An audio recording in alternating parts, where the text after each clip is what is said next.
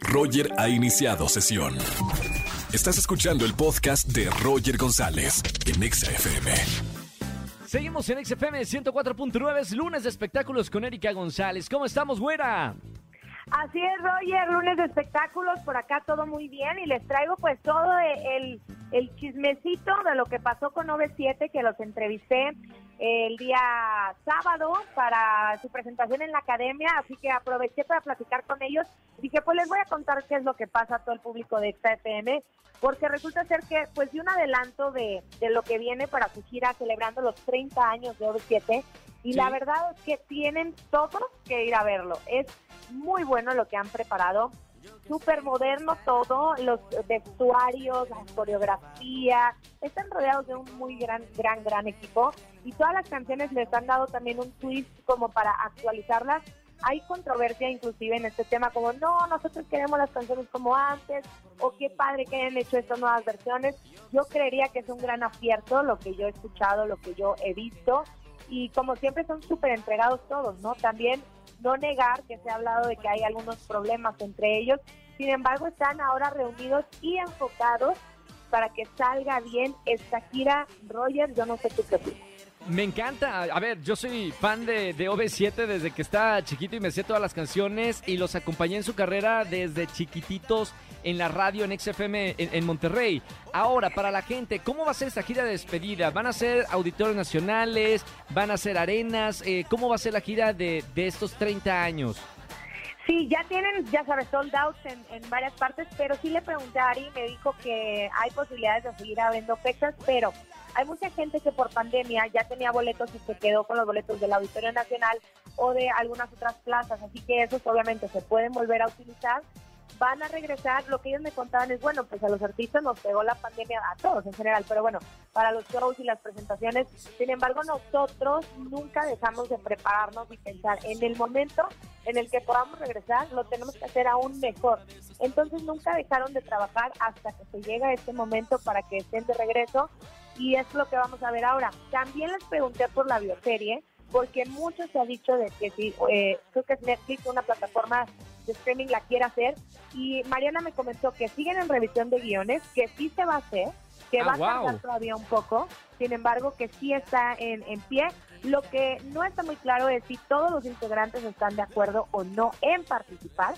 Sin embargo, eh, sí se va a hablar de todo, porque no podría haber una serie sin que hables de alguno, ¿no? Sí, no puedes hablar a la mitad. El tema es pues qué tanta participación o no vayan a tener ellos. Sin embargo, está eso en pie también. Un muy buen show, está Kalimba, y hace 19 años que ellos no se reunían para presentarse en un programa de televisión. Así que lo hicieron muy bien y la verdad es que les fue increíble. Qué maravilla. Sí vimos imágenes hoy en la mañana en Venga la Alegría y la verdad es que, pues es que son muy talentosos. ¿Qué te digo? Uno mejor que otro y juntos, pues son dinamitas, son OV7 y por eso tienen tantos años en, el entretenimiento y en la música.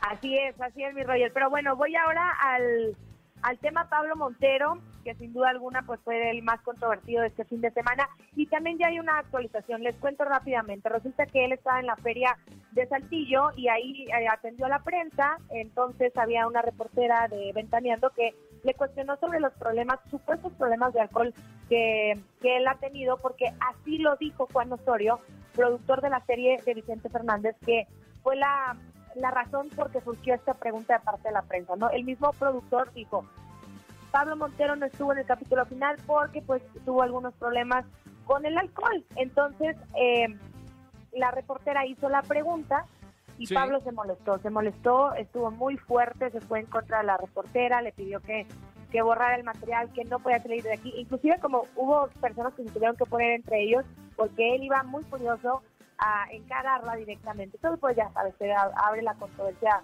en contra de Pablo porque pues está poniéndose el tú por tú con una mujer, porque está limitando la libertad de expresión, en fin, hay varios temas sobre la mesa. También la misma organización de, de la feria pidió a los reporteros que este video pues no estuviera circulando.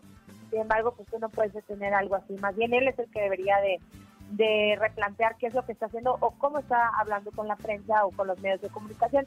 Y ahora lo nuevo es que él pues está dando la explicación, ¿no? Está diciendo, a ver, yo estaba muy amablemente hablando con la prensa y viene alguien a hacerme una pregunta totalmente personal que está fuera de contexto y por lo cual pues él se, se molestó porque dice que hay que respetar la vida privada y más cuando son cosas tan delicadas. Él hablaba Sí, de que claro. mamá, que sus hijos y que no pueden hacerle ese tipo de preguntas o intereses de, eh, de- de su vida personal. Perfectísimo. Bueno, buena, gracias por la información de espectáculos todos los lunes. Erika González, sigan en las redes sociales. Eh, güera, ¿cómo te encontramos? O si tenemos un paparazzazo por acá en la Ciudad de México y te lo queremos mandar. Mándenlo arroba Eri González o ahí estoy con ustedes en todas las redes sociales y bueno, el próximo lunes más espectáculos. Buenísimo, gracias, güera. Mañana nos vemos en Venga la Alegría. Mañana me apoyan en la final, la semifinal del chef. ¡Eso! Con todo. ¡Qué chico, qué chico! ¡Qué chico! Gracias. Escúchanos en vivo y gana boletos a los mejores conciertos de 4 a 7 de la tarde por Exa FM 104.9.